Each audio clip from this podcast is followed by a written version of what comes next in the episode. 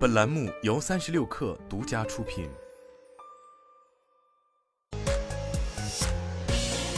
网络新商业领域全天最热消息，欢迎收听快讯不联播，我是金盛。有网友爆料，盒马榴莲价格由每斤二十三点九元涨至每斤三十五点九元，认为涨幅太大。盒马门店果蔬部门工作人员今天回应称，前段时间榴莲大批量上市，货较多，做促销，因此较便宜。近期货较少，导致价格反弹，且榴莲价格一直随市场价格浮动，但最贵会到每斤三十九点九元封顶。同时表示，与往年同期相比，今年五月的榴莲价格是贵了些，与货源有关。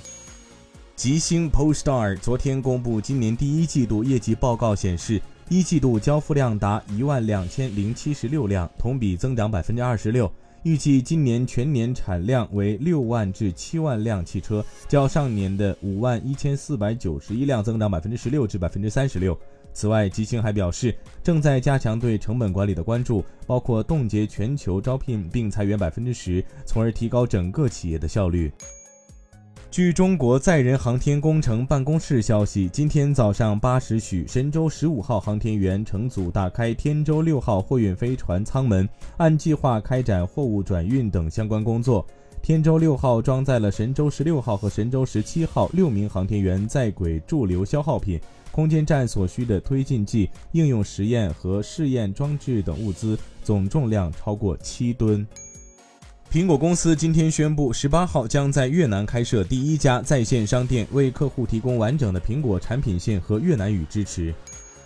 据特斯拉美国官网，Model X 售价上调至九万八千四百九十美元，Model X Plaid 版售价上调至十万八千四百九十美元，Model S 售价上调至八万八千四百九十美元，Model Y 售价上调至四万七千四百九十美元，Model Y 长续航版的价格上涨至五万零四百九十美元。